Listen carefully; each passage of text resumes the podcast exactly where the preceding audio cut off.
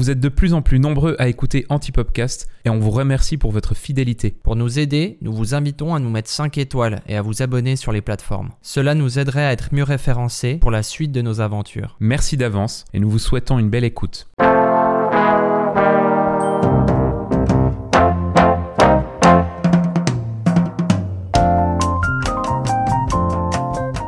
Hello tout le monde et bienvenue sur Antipopcast, j'espère que vous allez bien. Aujourd'hui on se retrouve pour une nouvelle émission, je suis toujours accompagné de William. Salut William, Hello François, comment tu vas? Ça va et toi? Ça va bien, ça fait- C'est lundi matin. c'est lundi matin, c'est un peu difficile de reprendre mais on est bien, on est ensemble. On est bien. Ça fait plaisir de commencer la, la semaine ensemble. C'est clair, c'est clair. Aujourd'hui on a la chance de recevoir deux invités, donc Meifa que vous aviez déjà vu euh, dans la saison précédente, l'épisode 1, Mhm. enfin notre premier invité de, de la saison précédente. Salut Meifa, Salut, comment tu vas? Ça va bien. C'est cool de t'avoir encore une fois aujourd'hui. Euh, et puis on reçoit Joao qu'on n'a jamais reçu encore jusqu'à présent. Salut Joao, Salut. comment ça va? Bah écoute, ça va. Hein. Ouais, bienvenue, merci d'avoir fait tout ce chemin. Donc toi tu viens de euh, la chaux de fonds, c'est ça? Exactement, ouais. C'est ça? Est-ce que tu peux un peu te présenter pour les gens euh, qui te connaissent pas? À fond, ouais. Bah du coup, je m'appelle Joao Uchoa. J'ai 25 ans. J'habite à la Chaux-de-Fonds en Suisse. Euh, je suis DA, euh, donc euh, je fais pas mal de création et de conception graphique pour euh, des clients. euh, indép- Enfin, je suis indépendant, quoi. Et puis, euh, je suis également danseur. Euh, donc, euh, je donne euh, des cours et puis euh, je participe à pas mal de compétitions euh, en Suisse et aussi à l'international. Tu danses quel style? Enfin, quel genre? Du hip-hop, mais j'aime bien aussi euh, découvrir euh, d'autres styles. J'aime bien le, tout ce qui est contemporain. J'ai pris quelques cours de jazz, genre vraiment quelques cours de jazz, sinon un peu de house. Puis j'ai un peu des bases un peu par-ci par-là, mais principalement euh, le hip-hop, quoi. ouais. Trop bien. Donc euh, voilà. C'était insou- insoupçonné ça, tu vois. Je m'attendais pas à ce que tu nous dises ça. Ah ouais? Ouais, ouais, ouais. j'étais- Bah voilà, bah. Ok. Trop C'est bien. moi. Et puis Mefa, est-ce que tu peux te présenter pour les gens qui n'ont pas regardé ton épisode? D'ailleurs, si vous n'avez pas regardé son épisode, allez le voir, c'était trop bien. Euh, bah, Mon nom c'est Maïfa, je fais de la réalisation. J'ai fait... J'étais principalement connue plutôt pour faire du clip. Après, je fais... pour, euh, pour payer mes factures, je fais plutôt de la publicité. Euh, puis voilà, ça fait à peu près une dizaine d'années, plus 12 ans que je suis freelance. Ok, Donc voilà. trop bien, trop bien. Euh, Aujourd'hui, on va parler, donc on va avoir deux sujets qu'on va aborder. Le premier, ça va être comment vendre son art. Donc c'est un gros gros point quand même euh, qu'on va aborder parce que c'est toujours un peu compliqué pour les gens qui nous regardent et qui peut-être veulent se lancer là-dedans ou des gens qui sont déjà là-dedans. Mhm. Euh, un peu, l'idée un peu, c'est de leur donner peut-être des, des clés, euh, des, des tips pour, pour être mieux là-dedans, et puis aussi de, de débattre entre nous Mhm. là-dessus.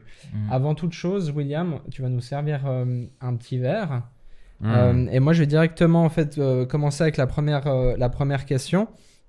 Toute, toute basique, déjà, c'est quoi les services que vous proposez vous? Donc là, euh, Mefa, tu nous parlais que tu faisais euh, Moi, du corpo. Ou alors Pour ré- payer tes réalisation, Ouais. et, réalisation et production. Donc euh, selon les projets, des fois il y a une boîte de production qui s'occupe euh, de cet aspect-là et euh, du, de la relation avec le client. Euh, ou des fois selon les projets, c'est moi qui, qui gère la totalité euh, de A à Z. Donc ça, ça va du, du- aussi du développement de l'idée. Souvent les clients ils n'ont pas une idée très très précise ou très réaliste de ce qu'ils veulent. Et, euh, Je vous ai versé ça un et peu donc du coup, froid, désolé, mon hein. travail c'est de, de prendre un peu toutes ces informations en compte et puis de, de proposer un film et un projet qui, qui soit réalisable. Merci, merci. Ok, Mhm. trop bien. Puis euh, Joao, toi, c'est quoi un peu le. Alors moi, c'est euh, plus de la conception et de la création graphique. Donc euh, c'est c'est très très vaste. Donc euh, si par exemple, il y a là, euh, je travaille pour euh, une marque qui m'a contacté pour euh, trouver des solutions visuelles et graphiques pour mettre en avant sa marque, etc. Donc j'ai trouvé un concept de, de shooting, j'ai essayé de trouver des photographes qui, qui rentraient en lien avec cette DA là. Euh, ça peut être du branding, donc création de logo ou de visuels pour un artiste ou un événement. Et puis euh, voilà, donc euh, je suis pas mal dans, du coup dans l'industrie de, de l'événementiel, de, de la mode, euh, pas mal aussi bah, de la danse forcément. Euh, donc euh, voilà, en gros. Toi, ça fait combien de temps euh, que tu. Ça fait à peu près 5 ans. 5 ans. cinq ans, ouais. Ok. Mais Fata, tu disais que ça faisait combien de temps? Je fais toujours un peu des calculs sur la lune. Non, j'ai com- j'ai commencé en 2011, donc Ok. euh, voilà. Un petit Donc, peu plus longtemps. Ça fait un Ouais. petit moment déjà. Ouais.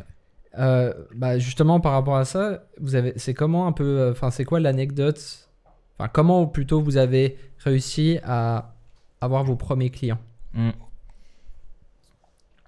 Euh, bah, moi, mes premiers clients, en fait, euh, ils payaient pas. Donc, du coup, c'était facile. Ok. Non, mais disons que moi, j'ai commencé pas mal dans la musique et t'as plein de potes euh, Ouais. qui, qui, voilà, qui veulent du contenu Bien et sûr. tout ça. Donc, euh, au début, quand tu démarres et puis que les seules choses que tu demandes à payer, c'est un peu bah, tes frais, euh, si tu Mhm. dois louer une lampe, euh, te déplacer et tout ça. C'est clair que ça fait des projets relativement abordables. Donc, moi, c'était un peu ça le début. Puis, petit à petit, certains de ces projets sont un peu euh, sortis du lot et puis ont attiré des, des, plus gros, des plus gros projets, des plus gros budgets. Donc, du coup, Ouais. c'est comme ça, gentiment, que ça a grossi puis que, tu, que j'ai pu faire un peu mon portfolio. Puis comment tu passes de- du moment où bah, tu fais des projets pour des potes? Parce que je pense qu'il y a plein de gens qui nous écoutent qui sont encore à ce stade-là ou qui sont encore. Enfin, qui, qui, qui aiment faire des projets pour des potes, donc Mhm. euh, pas forcément rémunérés. Comment tu fais la transition entre. euh, Bah, en fait, je fais des trucs euh, non rémunérés et tout d'un coup, bah, je vais faire payer ce que je fais. en fait, c'est pas les mêmes personnes. C'est-à-dire que tu fais un truc pour tes potes où tu fais pas force, où tu fais pas payer ton service et euh, bah ça attire d'autres personnes et en fait pour ces autres personnes de l'extérieur, c'est Mhm. logique de te proposer de l'argent Ouais. vu Mhm. qu'elles viennent te chercher pour un travail. Donc en fait, c'est comme ça gentiment que la, la transition se fait. Après, c'est vrai que c'est aussi euh, une conversation qu'on peut avoir avec les gens pour qui on a travaillé bénévolement de dire ben voilà, je Ouais. je enfin c'est mon métier est-ce qu'il y a moyen d'avoir un petit peu puis des fois euh, voilà on te lâche euh, 200 balles des trucs Ouais. comme ça au début et puis bah t'es content quoi mais c'est vrai qu'après tu C'est c'est un point Mhm. hyper important que tu soulèves parce qu'en fait, moi je l'ai remarqué aussi dans notre business, c'est que les clients que tu as à un certain level de prix, en c'est fait, compliqué de changer c'est difficile de les faire évoluer en Ouais. fait, Mm. dans un sens comme dans l'autre. C'est-à-dire que de monter les prix, c'est super difficile, Mm. mais de les descendre aussi pour euh, être plus attractif une fois où ils auraient peut-être moins de budget, c'est très compliqué parce que du coup tu leur ça devient le nouveau prix Ouais, c'est Ouais. ça. ça. devient en fait tu, leur dis que c'est possible de le faire à ce prix là Ouais. et t'as beau expliquer que c'est des heures gratos que t'investis une Mhm. partie de ton entreprise dedans que Ouais. que tu fais pas de marge sur ce projet t'as beau leur expliquer et ils ont beau intellectuellement le comprendre Oui, ça devient le nouveau prix quand même ouais, Mm. c'est vrai. Et, euh, et donc, c'est un peu un truc où. euh, même des fois, les gens, ils veulent. euh, Enfin, je travaille des fois avec des personnes qui font des énormes, énormes tarifs, euh, enfin, de rabais pour obtenir un nouveau client, en Mm. se disant, voilà, si on bosse bien, etc., etc., euh, ils vont nous garder, etc. Et en fait, le problème, c'est que j'ai l'impression que 9 fois sur 10, en fait, ces nouveaux clients, ben, ils ont travaillé avec eux pour ce prix bas, Mm. et Ouais. qu'en fait, ils travailleront jamais avec eux au prix du marché. Ouais. Mm. Et Hyper c'est. Ouais. un peu un, un piège. Et donc, à un moment où je me suis dit, il faut que j'accepte de perdre des gens en disant Oui. ça, c'est mes tarifs. Et j'accepte que vous vouliez pas ou que on vous vouliez plus. Et, Ouais. euh, et c'est pas grave parce qu'en fait, on est dans une impasse en fait, où jamais je serais euh, euh, considérée pour le vrai prix Hmm. que, que je coûte. Mhm. Après, il y, a certains- il y a des exceptions. hein. Il y a des exceptions des gens qui, qui veulent évoluer avec toi et qui augmentent leur budget Mhm. au, petit- au fur et à mesure et qui du coup te proposent plus euh, parce qu'il il y a une compréhension et il y a une envie sur la durée. Oui. Mais, mais dans beaucoup de cas, c'est. C'est Ouais. juste un piège. Et en fait, c'est très euh, rare, hein. Faut, faut rare, prendre le projet. Ouais. Il faut prendre le projet sur le moment pour ce qu'il est. Euh, c'est comme quand les gens me disent oui, on fait ce premier truc euh, euh, moins cher, mais après il y en aura d'autres et puis ce sera mieux. Ça marche Et j'ai jamais, dit, alors soit, soit tu me fais un contrat qui dit qu'on fait, que- qu'on en fait 10, Mm. Ouais. et puis que du coup celui-là je le fais moins cher, mais qu'il y a les 9 autres qui suivent. Ouais. Mais comme ils peuvent pas le garantir, Bah ouais. c'est c'est un one shot.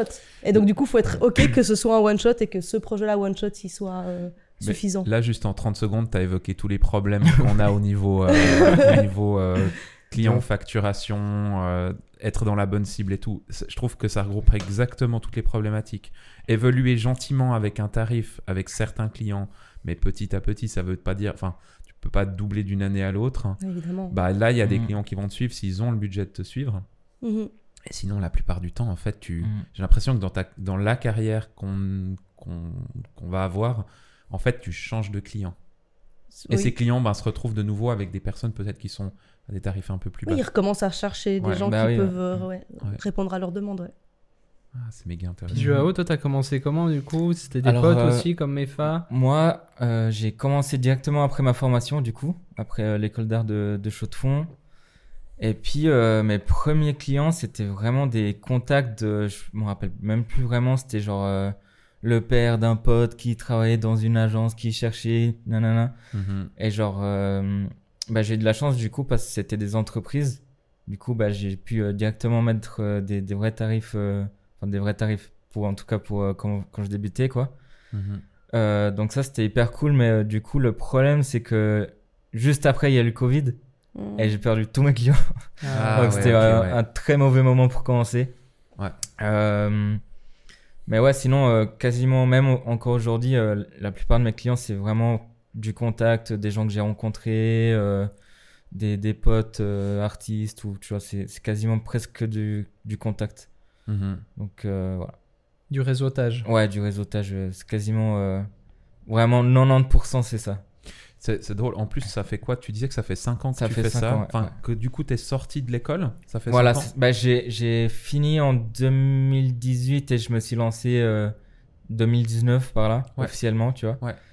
Euh, et puis ouais, j'ai continué. euh, Donc, tu as eu. euh, en fait, j'ai l'impression que dans nos métiers, c'est après genre 3 ans, que 2-3 ans que tu Mhm. commences à avoir un peu des clients, à Mhm. avoir un peu une petite base. Ouais, c'est clair que les premières années, c'est du bénévolat. Enfin, Ouais, c'est- au, c'est dé- du- au début c'est dur. ouais. Puis t'as, puis t'as pas de portfolio, euh, enfin surtout Ouais, dans ces industries-là. Donc en fait, euh, enfin, moi une fois on m'a, on m'a dit un truc complètement lunaire euh, dans un rendez-vous pour un artiste pour un clip. Euh, Parce que justement j'expliquais un peu le budget, les tarifs, euh, Mhm. voilà ce qu'il fallait. Et la, et, et la personne me dit mais est-ce que toi t'as des clips qui passent sur MTV pour justifier ces prix-là Et j'ai Mais ouais. Comme- parce que c'est à moi de faire la promo des arts. J'étais complètement confuse genre, de où ça sort. Et c'est c'est- un peu naïf, mais c'est un peu mignon de en fait de voir comment les gens perçoivent ton métier. Ouais. Et en fait, il y a une question de de si tes clips ils passent sur MTV, du coup t'as la fame, du coup ça justifie que tu sois bien payé.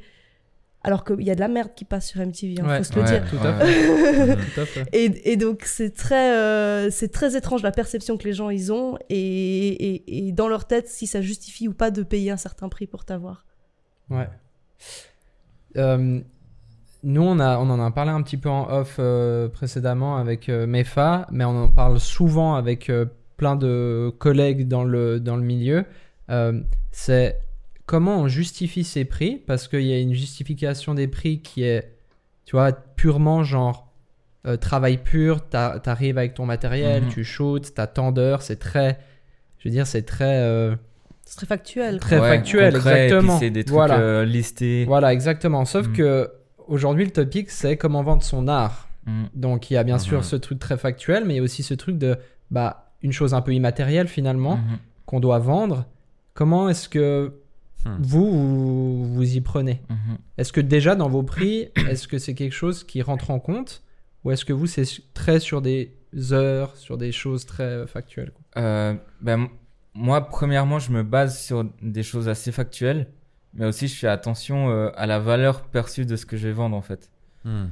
Euh, si je donne un exemple, si je vais travailler pour euh, un coach sportif qui veut se lancer en indépendant, il n'a pas beaucoup de budget, je vais pas forcément faire exactement le même tarot que si je fais un projet pour Nike par exemple. Genre c'est euh, ouais c'est c'est vraiment par rapport à la, à la valeur que ce que je vais faire, ça va rapporter au client. Mhm. Par exemple, si je fais un logo euh, à une grosse entreprise, bah, elle va pouvoir euh, faire du merch, faire des publicités avec ce logo, etc. Donc ce logo, c'est un investissement pour eux qui vont rapporter beaucoup d'argent, tu vois. Donc c'est euh, il y a ça aussi qui, qui, qui rentre en compte. Ça, tu le prends en compte quand tu crées ton offre euh, pour le client. Du coup. Voilà, ouais, Mhm. c'est ça. Alors ça, alors c'est méga intéressant, mais ça Mhm. c'est presque un troisième euh, topic de justement le retour sur investissement un peu que Mhm. tu vas faire. Mais maintenant, ce que toi tu as, enfin tu vois ton, ton- ta patte à toi qui est finalement unique. Mhm. euh, quelle plus-value tu arrives à en tirer? Euh, qu'est- Qu'est-ce que tu arrives à en tirer? Tu vois ce que je veux dire ou pas? Euh, j'ai pas trop. Tu vois, genre, bah, admettons, tu as ce pote euh, qui est coach sportif Mhm. euh, et qui veut se lancer, puis tu as Mhm. Nike. Ouais. Euh, y a, ton art, il reste le même, ta patte, elle reste la Ouais. même. Alors, bien sûr, il y a cet aspect, euh, tu dis, il n'y a pas les mêmes retombées derrière, Mhm. mais il y a quand même un point où tu vends quelque chose d'immatériel qui est une patte euh, unique Ouais. à toi-même. Est-ce que ça, comment tu arrives à la, à la Mhm. chiffrer Ah ouais, Alors, c'est chaud, c'est- ouais. Vrai que je, enfin, je pense que dans, dans, dans nos milieux respectifs, il y a un peu des prix du marché quand même. Mhm. euh, Mhm. que tu peux, euh, dans lesquels tu varies plus ou moins par rapport à tes années d'expérience, par rapport au projet que, à, ton portfolio actuel. Euh, donc, moi, je le vois. Enfin, je fais un peu dans le même principe, mais je le fais dans l'autre sens. C'est-à-dire que j'ai des tarifs, euh, on va dire, normaux, qui sont ben, pour tout le monde. Et après, bah, quand tu as le coup du, de ton pote qui est coach sportif ou voilà, de quelqu'un que tu as envie d'aider ou d'un artiste, tu fais un rabais sur ce tarif. Mais ça veut pas dire que tu. En fait, c'est c'est pas que tout d'un coup, parce que tu bosses pour cette personne, tu vaux moins. Mm. C'est qu'en fait, tu acceptes de faire Mm. toi-même un geste sur Ouais. ce que tu factures parce que tu veux soutenir cette personne. Hmm. Et donc après, il y, a la- y, a la- y a le prix en termes de transactions euh, financières, mais il y a aussi tout ce que tu peux négocier euh, à côté. Je veux dire, par exemple, euh, tu peux imaginer que parce que pour un projet, tu décides euh, de, de travailler à tarif réduit, que du Mm. coup, tu décides de négocier des droits. Alors après, peut-être que pour tout ce qui est identité graphique, c'est peut-être un petit peu différent. Mais par exemple, sur un film, de dire, ben, imaginons que tu fais un film pour un, un artiste euh, qui fait énormément de vues, mais qui a pas beaucoup d'argent. Tu dis, bah voilà, moi, je veux les retomber sur les royalties, euh, des vues Mm. YouTube, euh, des trucs comme ça. Et en fait, tu Mhm. trouves une façon, par exemple, tu Mm. dis, toutes les, toutes les potentielles récompenses en festival, je les encaisse à hauteur de temps pour rembourser en fait mon temps de travail. Mm. Et tu peux trouver un peu des, des deals en participation Mhm. comme ça pour compenser le fait que tu aies fait un rabais. Après, des fois, ben, c'est des projets où tu sais qu'il y aura zéro retombée, puis tu le fais Mhm. pour autre chose. Mais c'est vrai que le, le rapport est un peu différent. Donc, quand je fais vraiment un rabais, euh, enfin, pour quand je travaille pour un projet qui est, euh, on va dire, plus de l'ordre euh, du projet personnel, euh, du, du, euh, du truc culturel où tu as envie de donner un coup de main, ben, je, je négocie différemment aussi dans le sens où je dis, ben, je vais pas gagner d'argent dessus, je vais travailler beaucoup. Du coup, je veux une liberté artistique. Mm. C'est-à-dire que je veux, euh, je, c'est pas euh, genre un film corporate qui me paye hyper bien ou si tu me dis de mettre un plan que je trouve immonde, je vais te le mettre. Là, on est dans un truc où on est dans une collaboration et donc du coup, euh, je fais, en- enfin, on fait ensemble, mais j'ai un, je Mm. garde la main sur le résultat final aussi. Ouais. Sinon, en fait, t'as aucun intérêt. Tu travailles gratuitement Ouais. pour faire quelque chose qui te plaît pas, ça, ça devient compliqué. Après, c'est Ouais. un peu des trucs, enfin, tout se négocie quoi avec Mhm. les gens. Donc si les gens veulent pas payer le prix plein, bah on peut Hmm. Bah, trouver une façon si, quoi. si je peux re- rebondir, je suis grave d'accord Ouais. avec ce que tu dis. Là, typiquement, euh, je travaillais sur un projet euh, qui, en gros, c'était un, un pote, euh, enfin, un studio d'un pote. Ils, ils étaient surchargés, ils n'avaient pas trop de temps de, de taffer dessus. Du coup, ils m'ont refilé le projet. Puis c'était un projet, genre, vraiment qui m'intéressait de ouf. Genre, euh, je trouvais hyper intéressant. Genre, ça, ça, ça me parlait grave. Euh, mais le prix, il était euh, en dessous de ce que moi je proposais. Et du Mhm. coup, j'ai dit clairement, bon, les gars, le- donc au client et au studio qui, qui m'a envoyé le projet, j'ai dit, bon, les gars, le, le budget, il est clairement en dessous de ce que je fais d'habitude. Mhm. Mais vu que le projet, il est hyper cool, ça me passionne et je vais pouvoir m'éclater dessus, là, dans ce cas, je suis d'accord de taffer là-dessus, tu Mhm. vois. Mais si euh, justement je suis très clair là-dessus que justement le tarif est en dessous et que s'il voudra un truc euh, encore euh, Après, tu externe ou factures autre, en heure quoi. voilà, tu vois, c'est Ouais. ça. Hmm. Donc ça, ça, c'est faisable ouais. aussi. Ouais. Ça revient un peu à ce que tu nous as apporté, toi, William, dans un autre podcast euh, de, la, de la saison passée, mais aussi des autres saisons. On en parle Ouais. souvent. C'est la règle des trois, là. Ouais. Tu peux un peu nous parler de ça juste euh, en vitesse, parce qu'on en a parlé plein de fois. On en a parlé plusieurs fois, mais effectivement, il y avait.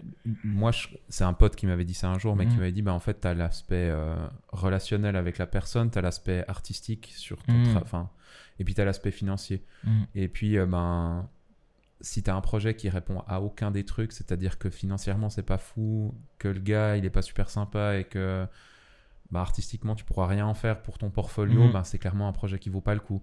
Par contre, si tu as un des trois trucs qui matchent, voire deux, Ouais. voire trois, ben voilà. Ça, le après, ça dépend. euh, Ah. bah, Il en faut maintenant, au moins deux, je pense, pour. au, Ouais. au moins Ouais, deux. ouais. Alors, je pense quand tu démarres, si tu en as un, c'est cool. Ouais. Et puis après quelques années, tu vois, quand t'es un- tu t'es un peu implanté, je pense que d'avoir deux, c'est cool. Ouais. Puis trois, ben, ça arrive de temps en temps. Où le client, il est cool, ou euh, vraiment derrière. Mm. Mais en fait, c'est moi, je remarque dans notre bise, en fait, notre bise, Notre bise. business. Business. Euh, clairement, on, on a, on a rarement les trois et on a rarement le, le projet portfolio. Nous, dans ce qu'on fait. Mm. Mm. C'est ce qui nous manque un peu. On a souvent un bon relationnel avec la personne et un projet qui va payer, mais on, on regardait là pour, euh, pour euh, alimenter notre site web l'année dernière, euh, refaire euh, un showreel pour la- l'année précédente Mm. et tout. Et en fait, on était confronté au problème de, mais on a fait plein de projets, mais franchement, c'était cool, c'était bien filmé, c'était bien photographié, mais on n'a pas grand-chose à montrer euh, aux gens qui sont extérieurs à ce Ouais. projet. Ça va pas leur parler, ça va pas. Être intéressant au niveau Mm. du portfolio, en fait. Mm. Ouais. Vous pensez quoi des... Parce que bah, maintenant, euh, ces dernières années, euh, il y a de plus en plus de gens qui se lancent dans les milieux artistiques, j'ai l'impression. Beaucoup, en tout cas, en photo, en vidéo. en- Maintenant, sur euh, les réseaux, on voit plein de gens qui se lancent. Mhm. Euh, je pense que c'est la même chose dans ton domaine aussi, toi, Mhm. Joao. Euh, vous pensez quoi un peu des gens qui arrivent et puis qui proposent des tarifs à 50 balles, euh, 100, 100 balles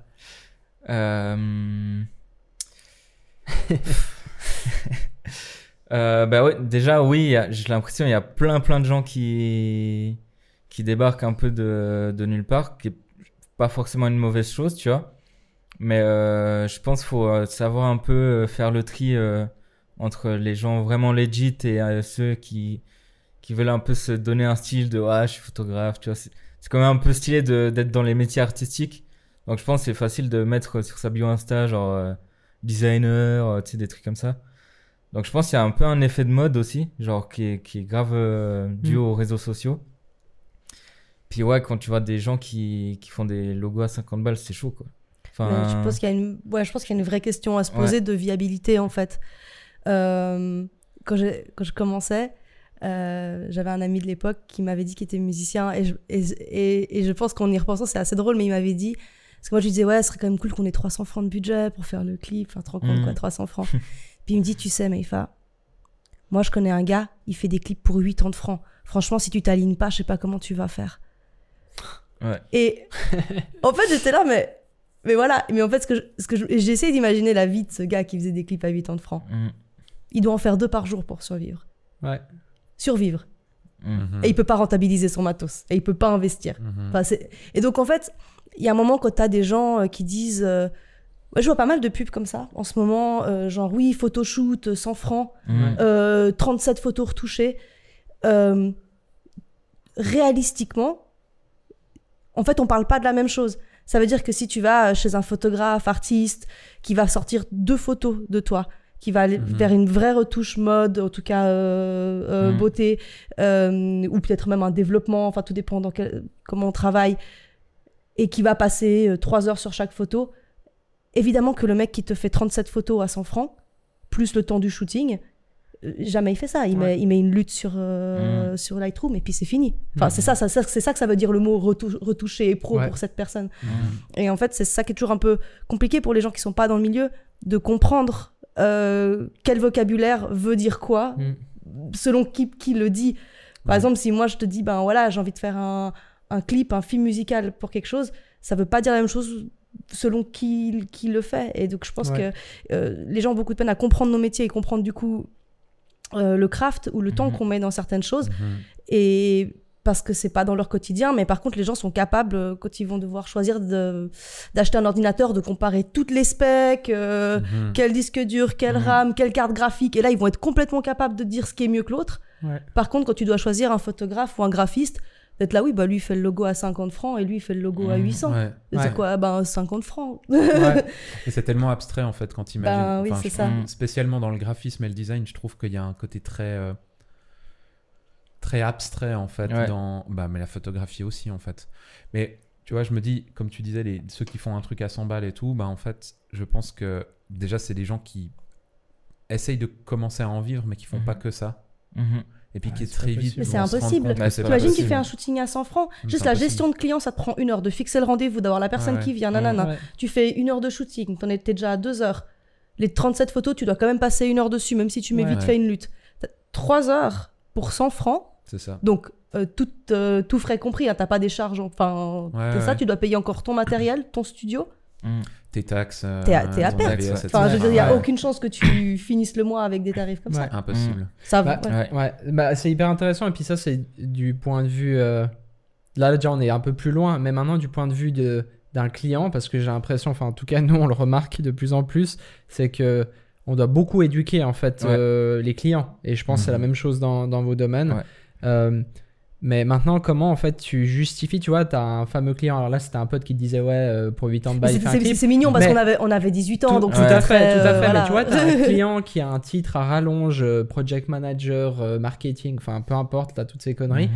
Et puis en fait, euh, qui arrive et qui te dit ouais, mais en fait, tu sais, vraiment euh, un gars d'une multinationale et tout. Donc tu te dirais Mhm. le gars il sait de quoi il parle. Puis en fait, il te compare ton travail, à- j'ai une connerie, à 3000 balles, à un Mhm. mec qui, qui a 300 balles. Mhm. Mhm. Tu vois Co- Comment tu. Quand quelqu'un, un, un client comme ça arrive, comment tu te justifies? Moi, je crois que j'ai une petite analogie hyper simple. Ouais. Je dis, toi, t'as faim. Tu veux aller au resto. Tu peux aller au McDo, tu peux aller dans un étoilé. À la fin, le prix, c'est le même. T'auras Mhm. mangé. Maintenant, qu'est-ce que tu veux manger? Et je pense que c'est. Et ça, les gens le comprennent. Mhm, Parce qu'ils com- comprennent que tu- quand tu vas aller au McDo, bah, tu vas bouffer un certain truc. Et quand tu vas aller dans Ouais. un resto, tu, vas, tu vas manger autre chose. Et puis après, je pense qu'il y a un moment où tu peux expliquer les choses autant que tu veux, avec toute la bonne volonté que tu veux Mhm. aux gens. S'ils veulent pas comprendre, ils Mhm. comprendront pas. Je crois qu'il y a une question après de.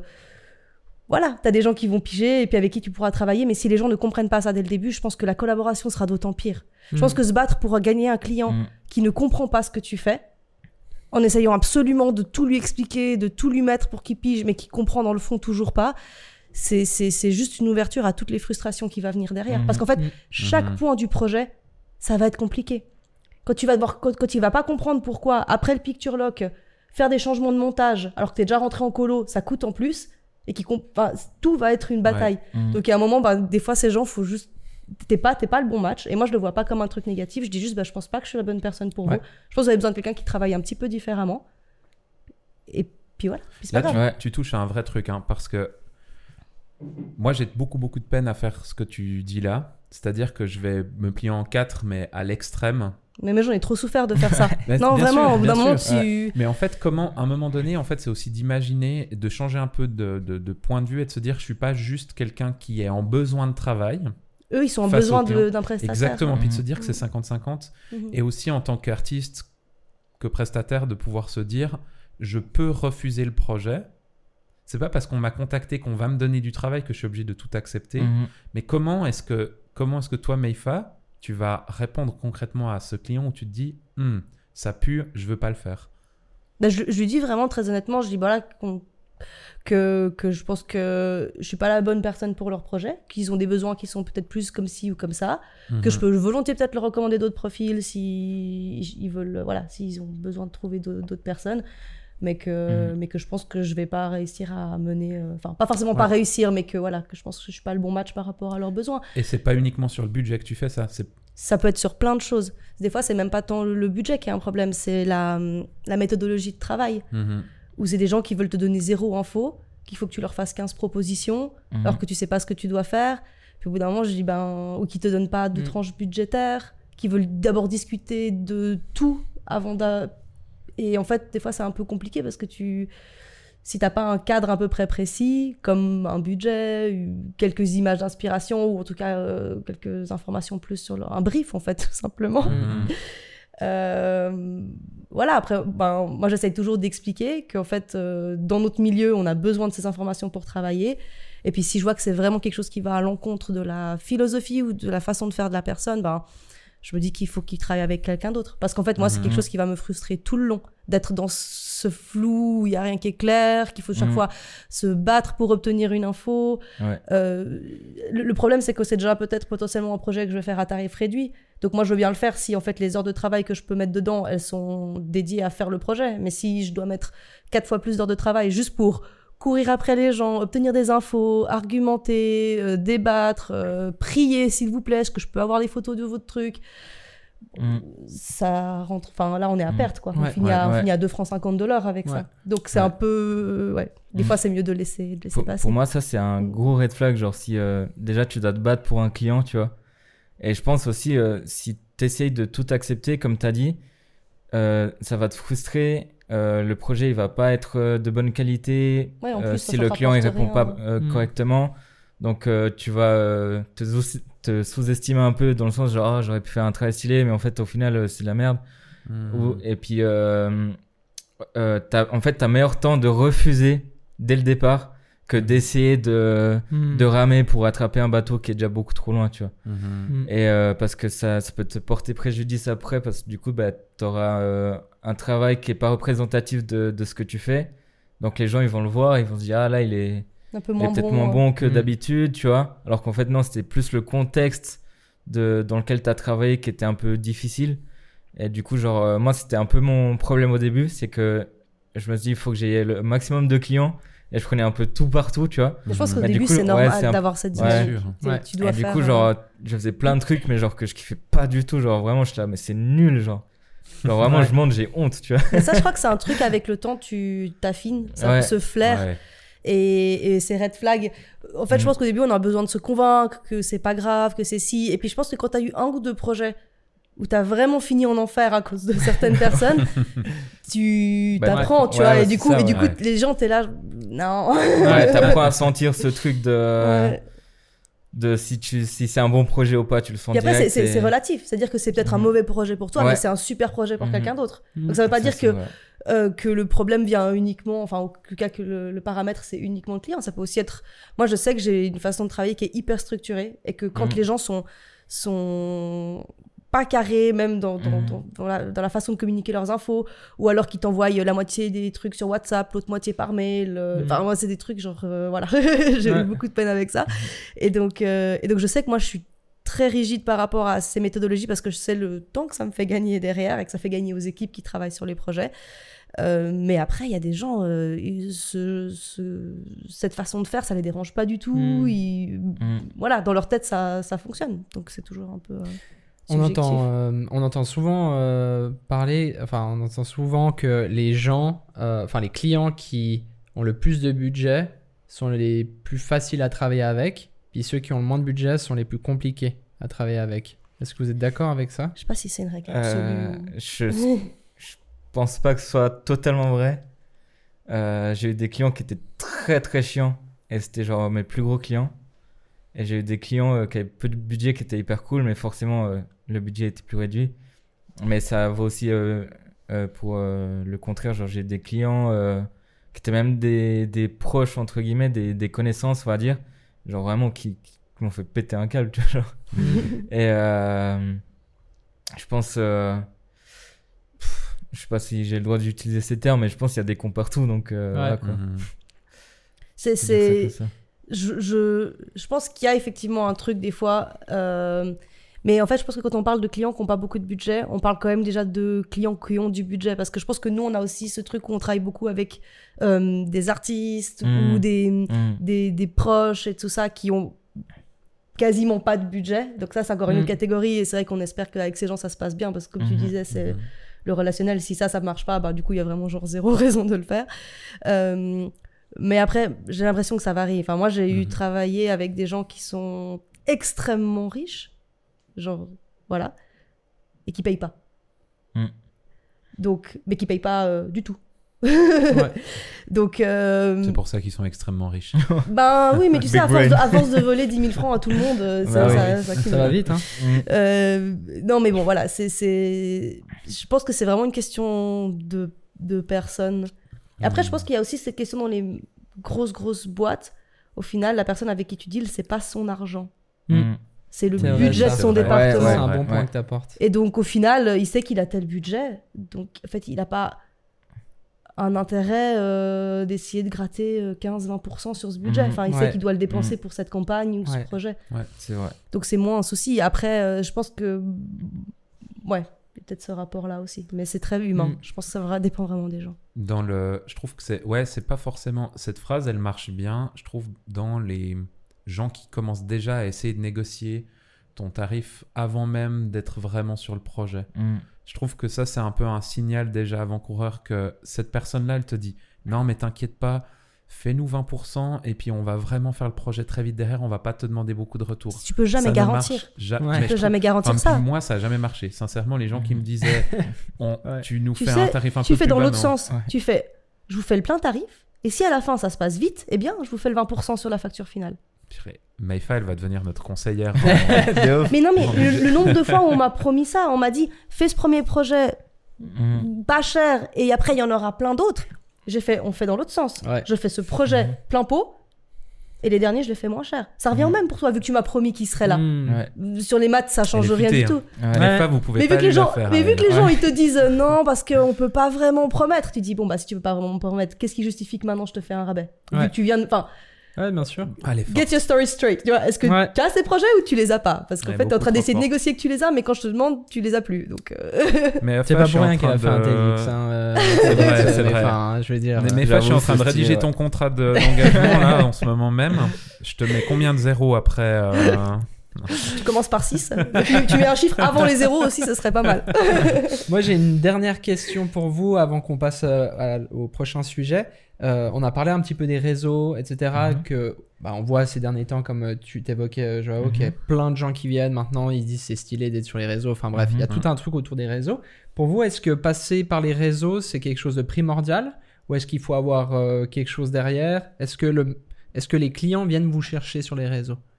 Euh, pour moi, c'est primordial. Et ça m'embête un peu de dire ça parce que j'aime pas trop ce truc euh, m'as-tu vu sur les réseaux? J'ai j'ai un- une relation un peu euh, je t'aime moi non plus avec Instagram. je pense que je suis pas le seul. Euh, genre, bah là, j'ai supprimé Instagram de mon téléphone parce que je passe trop de temps, je me compare aux gens, tu vois, genre. Ah, le gouffre, euh, Eh, le tu vois, gouffre et, euh, temps. Et je me suis longtemps dit, vas-y, euh, j'essaie d'avancer sur, Ins- sur Instagram et naïvement, je me suis dit, euh, mon, mon travail va parler euh, par lui-même, mais genre, tu, c'est pas possible en fait. hmm. Aujourd'hui, c'est pas possible. Je crois qu'il y a. ouais. Peut-être si vraiment t'es extrêmement chaud, mais faut vraiment taffer comme un, comme un porc, mais genre, euh, parce qu'il y a tellement de gens, le marché il est tellement saturé, genre, euh, et t'es t'es obligé de, de te montrer en fait, et, et te vendre littéralement sur, sur les réseaux. Euh, du coup, euh, c'est un peu la réflexion que je me suis faite euh, l'année passée, Mhm. mais euh, j'essaie de le faire euh, à ma sauce. Ouais. Genre, euh, moi, j'ai- j'aime pas trop faire des, des face cam, euh, des, des reels un peu en mode influenceur, parce que je suis pas influenceur, je suis pas euh, dans la vidéo, tu vois, j'ai pas envie de, de me fabriquer une vie que, euh, qui n'est pas la mienne, tu vois. Ouais. Mhm. Donc, j'essaie de, de faire le truc à ma sauce, de faire mes codes, donc ça va déplaire à certains, et ça va plaire à d'autres, et ce qui est euh, cool au final, parce que du coup, je vais avoir une communauté de, de gens qui, qui kiffent les mêmes délires que moi, et ça, c'est hyper cool, donc... Ouais, pour, pour moi, les réseaux, c'est vraiment euh, vital. Que ce soit Instagram, LinkedIn, Ouais. euh, d'autres trucs, même le portfolio euh, Mm. sur, le, sur euh, le net en général.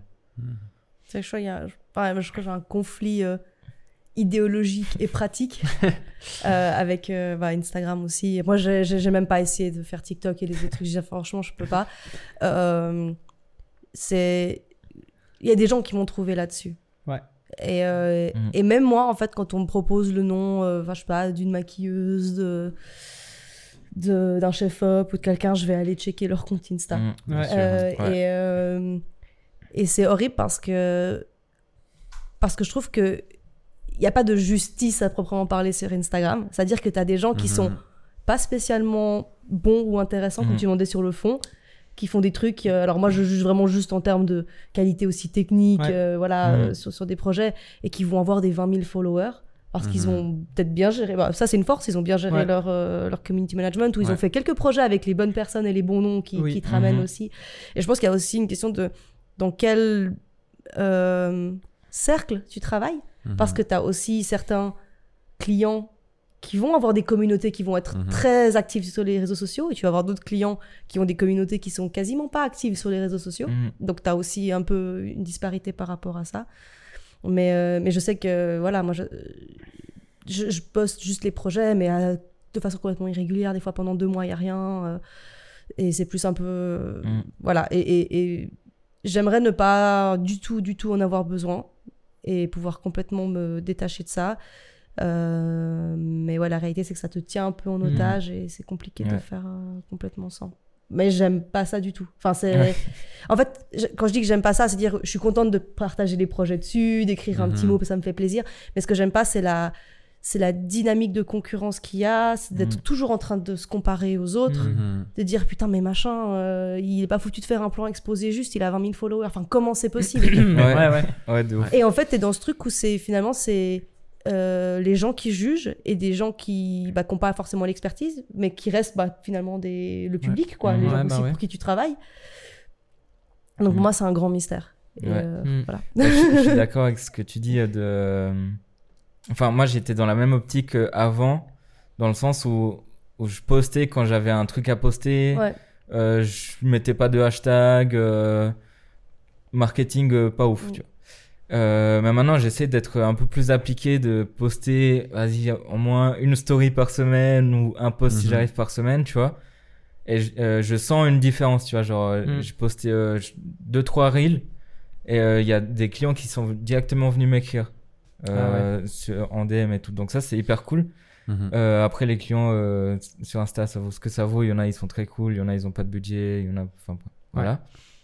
Euh, après, je pense que c'est important de pas tomber dans ce truc toxique de euh, ah faut que je poste un reel euh, par semaine, un, un post par semaine, faut que je commente euh, Mais les en fait, trucs. si, tu, euh, si vois. tu veux faire ça, tu comptes 3 à 5 heures de travail par semaine. Ouais, mais, et puis Bien aussi, sûr. ouais. Donc, ça- en fait, tu te dis, est-ce taf, que- ouais. Moi, c'est un peu la réflexion que je me suis fait, c'est est-ce que sur ces 3 à 5 heures, je peux me former, Mhm. regarder des choses, Ouais. apprendre, ou est-ce que je Mhm. peux faire du contenu pour impressionner des gens que je connais pas? Enfin, C'est ça, ouais. c'est. Puis à un moment, je me suis dit Mhm. non, mais en fait, je vais jamais gagner à ce jeu-là parce Ouais. que j'aurais jamais. J'aurais l'énergie de le faire un peu bien, mais j'aurais jamais l'énergie de le faire à fond parce que ça va me gonfler. Donc du coup, je me dis, ben, j'ai envie de faire autre chose de ce temps. Ouais. C'est un Mhm. peu ça, quoi. Ouais, c'est clair, ouais, ça prend vachement. Enfin, je préfère bosser sur des projets pendant ce temps-là que, que Ouais, faire des reels clair. pour dire aux gens qu'il faut m'engager sur des projets. Quoi. Ouais. Genre- Méga intéressant. Ouais. Bah, merci en tout cas pour euh, bah, ce Mhm. premier, premier sujet euh, qui était euh, comment vendre son art. Mhm. Euh, si vous voulez aller voir une discussion qu'on a eue avec William euh, justement Ouais. par rapport aussi à ça, où on va peut-être des fois plus dans, sur le concret, sur les chiffres, Oui. il y a l'épisode Connaître sa valeur sur le marché que vous pouvez aller voir, qui sera en description. Vous pouvez aller voir aussi de la saison passée.